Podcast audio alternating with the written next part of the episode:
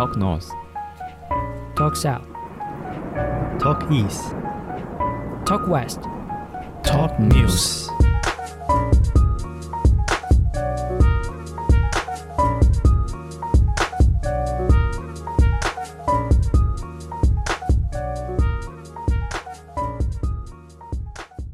欢迎来到这周的 Talk News 透视式的新闻快报，我是主播 Open。我是看，来了，该爱的太随便了吧？好我是爱德，我是爱德。好，那就来到今天的第一则新闻：以自己精子为病患人工受孕数十年，加拿大八十二岁医师被告赔三亿台币。这则新闻的内容大概就是说，加拿大呢有一位医师，呃，叫做渥太华。也不是渥太渥渥渥太华是城市，对不起，加拿大渥太华 是有多滑？巴文呐、Barwin，哦 Barwin，他叫哎，他叫巴文，巴文也是 Norman Barwin，油腔滑调吧？呃，他就在说这个巴文呢，在一九七三年到二零一二年之间，哦，为病患进行了人工受孕的治疗。那呃，中间有一些的这个精子的样本哦，他是提供是自己的精子哦。那直到呢，有有有一个呃人，他发现了自己的小孩，诶，生出来好像怪怪的啊，整件事情才曝光。然后呢，呃，这个这个这个诉讼案是在二零一六年的时候提出来的啦。那最后呢，就是呃达成和解，那和解的赔偿金就大概就是台币三亿元。但是小孩生下来发现，怎么跟当初那个医生长得有点像？哎，对，对对对，没错没错。我跟你讲，他他呃，我先跟大家介绍这个医生好了。这个医生呢，他是在过去啊数十年，他就是饱受追捧，他就有点像是在人工受孕这个领域的一个一个权威啊！神的存在。对，他还被他还被称作为 Baby God。宝宝大神，宝宝大神，对，他就是有很高，他的人工受孕的几率就是成功率都很高，这样子。嗯，对，然后呢，这整件事情会曝光，主要就是因为呢，有有有一位呃，好算他的客病人啊，不是客户，病人，好、他的病人，呃，请他那个协助做人工受孕。那当时候呢，这个精子也是提供自己先生的嘛，只是呢，后来这个小孩生出来之后，他们想说奇怪，怎么这个女儿长得一一点都不像这个父亲？好，而且而且这个女儿有一个一个病啊，一个疾病是他们整个家族都没有的，也就是说，理应当她不应该出现这种遗传疾病。后来呢，这个女的，就是她的这个病人呐、就是这个小朋友的妈妈啦，哦，她呢就哎心就开始存疑了。哦于是，呢，他就去跟巴文，就是跟这个医生要了 DNA，果不其然被拒绝。那后来这个后来是怎样子让这个证据曝光的？就是说，这个女的找医生拿 DNA 找不到，哎，拿不到嘛，拿不到 DNA，他就循线去找到这个医生的另外一名病患，哦找其他客人啊，对，找他的别的病患。嗯那这个病患不是客人呐，啊不是病人病患，是病患。哎这个病患早就知道说他的小孩的生父是巴文医生了，所以呢，他就拿他就拿这个病患的小孩的 DNA 啊，跟自己小孩的 DNA 做匹配，哎，发现是亲属关系。后来整件事情才曝光。干这样超崩溃，超级崩溃。但是巴文医生这样的话，不会有个伦理问题吗？就是你看他一直散播他自己的那个那个 DNA 出去，那假如说呃，你说刚才说渥太华嘛，对渥太华的区域，假如说二十 percent 都是巴文医生的后代，那他们不会有近亲近亲繁殖的问题吗？会啊，所以避免这个问题，所以这个原告就是这个女的，她已经要求建立一个 DNA 资料库，协助孩子去辨别他们的生父到底是谁。干这整个整个城市很崩溃，就是有很多人都在怀疑，看我到底是不是我爸妈亲 对啊生的，对啊，没错，没错那。还是我是这个巴那这样文医生？渥太华那边的医疗单位应该近期就会进很多跟亲子鉴定相关的仪器。那、哦，那加拿大的股市呢？大家记得就可以去买相关的医疗产业的那个。哦，厉害了，这个头脑 厉害了，这是这是个商机。对，这是个商没办法，因为我我我上一个我上一份工作就是就是在做亲子鉴定相关的那那个那个而且领域啊。他洗资料洗这么多年，然后都没有人发现他，还是蛮屌的。对啊，就是病患，病患其实都蛮信任他的啦。那这个医生，大家就会讲，就是说大家最不能接受就是病患信任他，结果他在整个过程当中，就是呃样本搞错了。就比如说这个医生他的他的做法就是说，可能有两组病患，A A A 组夫妇跟 B 组夫妇，嗯那 A 组夫妇跟 B 组夫妇的这个生父父亲的精子，他样本如果他搞混，他不知道谁是谁的，干他就会放自己的，干太雷了吧！干真的很猛。说到这个人工受孕，有一个新闻，以前有一个新闻也蛮屌的，是二零一九年的新闻。嗯他在那个拉斯维加斯那边有一个酒店的那个女清洁工，嗯，他偷一个百万富翁使用过的保险套，然后拿去人工受孕，哇，然后成功还生下一个男孩，他叫做道金生育，哎哎、我我可可是我很怀疑，就是一般做人工受孕不需要，新鲜的精子吗？不是不是，我在哦说不需要男方的同意吗？我在想他会不会是去找那种就是可能黑市的医生，或者是比较 underground 的，对啊，没错。哦，，因为因为我知道类似的啦，就是呃之前有听过，就是像 N B N B A 球员啊，嗯，嗯，他们呃可能住饭店的时候都会特别小心。哦。哦，如果那如果那天晚上我做什么坏坏的事情的话，嗯，保险套他们都会自己带走，吃掉，直接现场吃掉的，他们保险套都会自己带走。对，干，你要保险套吃掉，我一直想到什么 保险套，然后里面塞那个毒品，然后抹油，然后吃下去，哦，你说偷渡就对了，我不知道为什么，就吃保险套，我脑袋就是那个画面。夹带毒品，对，然后他以前那个新闻很猛哎、而且最后小孩生下来之后，他还向那个富豪勒索了两百万的美金的抚养费。他是一个四十岁的清洁工，嗯，然后单身没有结婚。他在打扫卫生的时候，在房间里面发现一个保险套，他就跑去打听说：“哎、看这好像是一个富豪嗯，有住过。他当下就有一个大胆的假设，哎、那如果如如如果说他的同事是这个雷包，就是明明明明只是一个普通的游客，然后就跟他讲说这个是一个富豪，哦，结果他去人工受孕之后出来发现之后不是这么一回事，那怎么办？所以他可能大胆假设有小心求证，哦，很确定。干不然我觉得这应该是蛮雷的。对啊，我就在想，为什么就是做做人工受孕，就是精子的提供者不需要签什么同意书或什么之类的？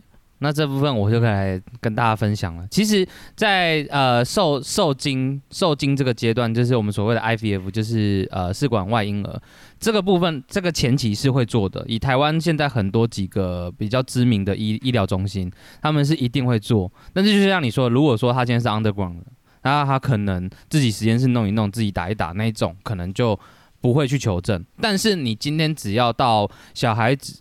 就是你只要到孕妇的肚子里面之后，我们就不会，我们我们的医疗单位就不会额外再帮他做，除非说他之后长大，就像呃新闻里面讲到的，就是他觉得怪怪的，他才会再去再再去做那个亲子鉴定这样子。嗯，对，这个以流程上面来讲是这样。那他出生做的那些什么基因基因检测，都是针对他疾病上面，并不是针对他的那个亲子这哦，样。就不会再做一个亲子鉴定就对了。对对对对对对对，会针只针对那个小孩子。但是正规的话，就是台湾比较正规的单位，就是你在做配对成功之后，会先做一次配对。对对，那个时候是会的。以医疗单位来讲的话，他他还还是会呃去 check 这件事情啊。对啊，所以我我只不太不太知道渥太华那边是不是就看他就真的太滑了。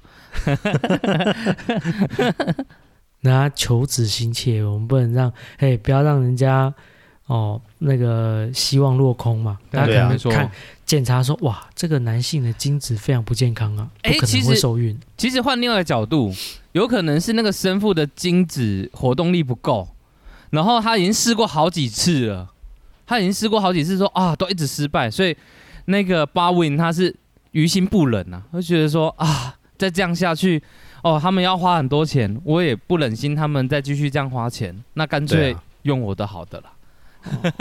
出自于好心。对，没错，慈善基金会哦。慈善基金会，慈善基金会这样，基金会，干，捐的不是钱，是金啊。真的积了很多金啊！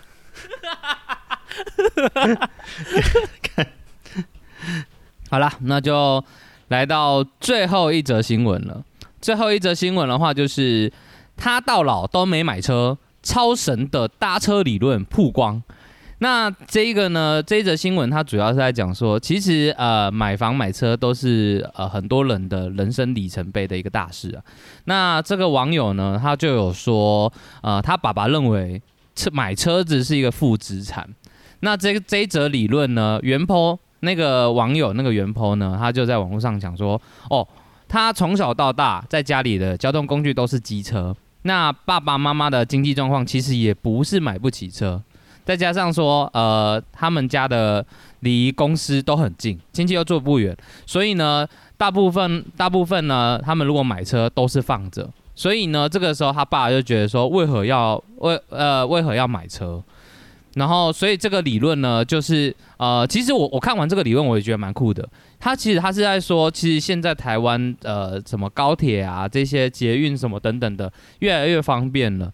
你就算是出去玩，其实也可以租车。目前台湾，如果你住在台北，应该是不太需要买，而且买车反而会买车会瞬间增加很多经济负担。对对对对对对，所以其实呢，呃，如果说你今天把买车框列一个预算，假如说两百万好了，那其实你把它算在，假如说我今天台北要搭搭车、搭计程车或搭一般交通大众交通工具的话，以两百万来讲的话，在台北其实你可以搭好几年的交通工具。那他们这个理论就会就就呈现出，呃，其实你根本不需要买车，你甚至可以把这些呃资产拿去做其他更有效率的呃利用，这样子。我是觉得交通工具还是要有啦。以我的生活方式，总会有突发状况，比如说要出远门，哦，哎，或者是说要去一些可能交通比较没有这么方便的地方，嗯，除非你就是比如说你可能这一辈子你都不会离开这座城市。哦，如果你是要在国，应该应你要在国内旅游，嗯。而且你不是跟团，你是自己，那你势必还是要有交通工具啊。国内旅游是那个去蓝蓝屿啊、绿岛啊，那个 你还是要开车去坐船啊。哦要那个要水上摩托，自己自己开船。那个还要那个 Costco 卖那个游艇。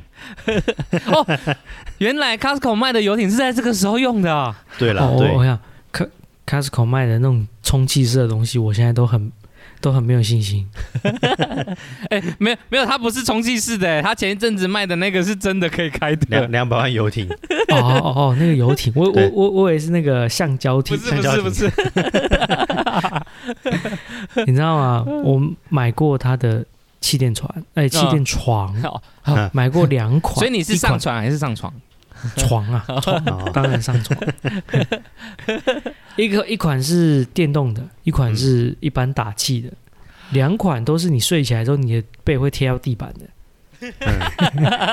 就是你睡前充饱气，但你睡前你的背是贴在地板的。所以我上次去找你睡的那个，不是上次找你睡，我上次去找你，然后借住一宿的那个充充气床是，对啊，那个那个那个，你不觉得你睡起来就是？呃，它会消气啊。对啊，对啊，对啊。哦，那个就是 Costco 的。它就是你跟地板的一层薄膜，你跟地板之间的一层薄膜。那个安全之吻中间的那个保鲜膜，富豪富豪跟清洁工中间那一层薄膜。没错。致富薄膜。哦我是觉得买买车要看你在什么地方，还有像艾德讲啊，如果说比如说喜欢露营啊，或者是可能一些户外运动的，还是需要车啦。确实啦，我觉得那那就是以公用性来讲，如果说你今天呐、在买在买车，你纯粹就只是代步工具，那我觉得你就可以考虑不要买。那如果说你今天是呃把它当生产器具，像如果说像我现在做业务，我我要送货，或者是说呃你就纯粹是要 A 地到 B 地，呃会上高速公路的，你就一定会碰到这样。那我觉得你买车还是有它的必要性的，对啊，对啊，而且还看城市啊，就像台中，我觉得还是需要有车。嗯，台南好像也是需要嘛，对不对？我觉得除了台北，其他地方都需要。台中，我觉得呃，公车已经算是够便利了。对够便利。那南部的话，相对于台中是没有这么便利。哦但是台中我已经觉得它需要用车了，嗯嗯，那嗯更何况南部。嗯嗯嗯，对，那高雄的话，其实虽然说它有捷运，但它捷运只有两条线，嗯，而且那两条线基本上很多地方都到不了。捷运两条线，你说搭捷运的话，去做那个 COVID 的快筛就会两条线。哦，头上三条线这样，做做那种 呃需要尿尿尿到杯子里面那个做了就会两条线。都遇到了那个渥太华的医师，就会三条线。条线。呃，其实我觉得啦，骑车和开车这是一个技能，你要会，但是你不一定要用它。就是你要去考驾照，然哦后你可以放着，但是你就像就像艾德说的，你哪一天你会用到，那你再用拿出来用就好了。有一些事情我觉得都是这样，就是你学会了，你不一定要去用，你可以叫别人用。像假如说啊、你不一定要自己买车，你可以请人家来开车嘛。但是如果你哪一天你的司机他呃心脏病发啊，我头痛欲裂这样啊，这个时候你就会开除他，对 把他从把他从驾驶驾驶座踢掉，像那个 GTA 一样把他踢掉，然后自己开哦这样。干干的没有写信，哎、不过我说真的啦，有驾照归有驾照啦，嗯你没有常常在使用，你一定还是会忘记啊，哦，确实啊还是会退化。对啊，但是就是你最起码要知道那个做动的方式。像呃，我前一阵子就是我们公司刚好那个外务就是去打疫苗，所以他有两天休假嘛。那我们公司的中华林立的那个小货车就是手牌的，然后我们我们我们老板我们总监就跟我讲说，哎、你会开手牌车吗？我我虽然是手牌驾照，不是手牌驾照，手牌驾照，哦手扒驾照，我虽然是手牌驾照，但是我有点我我很久没有开了，他就说那你不然你开开看，然后我后来上上车之后，我还是说算了，我还是骑机车好了。我我会觉得说开车是你在享受那一种驾驶快感，哦，对，包含骑摩托车也是，嗯。可我比较喜欢开车啦，嗯就是有一种自己在操作的感觉，嗯对啊，而且加上买车有的时候不一定是说实际上要用，嗯，而是一种实力的展现。就是你你你不喜欢，三七 你不喜欢用别人的，你喜欢用自己的，跟巴文一样。啊，对，对 就是你有在驾驶的那种感觉，你就享受开车这种感觉，还是可以买。可是变成你住在大城市就很不方便。哦，嗯对了，对，对啊，就是所以要选选地方住，看你自己需求是什么。嗯哼哼哼哼哼。是我的话，可能还是会买一台。如果说经济状况允许的情况下，等一下，你刚才那个螺丝咬的有点，经经经济状况允许，经济状况允许的情况下，很难念，好不好？经济状况允许的哦，真的好难念哦。来来来来来，你念你念一遍啊，。爱的爱的，欢迎爱的经济。状况允许，可以啦，嗯，对不对？经济状况允许，的情况下，哎，经济状况允许的情况下，对啊，所以如果说经济状况允许的情况下的话，我自己也会倾向于自己家里先放一台车啦，因为呃以备不时之需嘛，宁可备而不用啊。对，好啦，那我们这一周的新闻就到这这边到一个段落啦。如果说有喜欢我们的听众呢，记得到我们的 Apple Podcast 的五星评价，然后 Face Facebook 和 Instagram 帮我们按赞分享。那今天透视就到这边。我们下周见啦，拜拜拜拜。什么是快乐星球？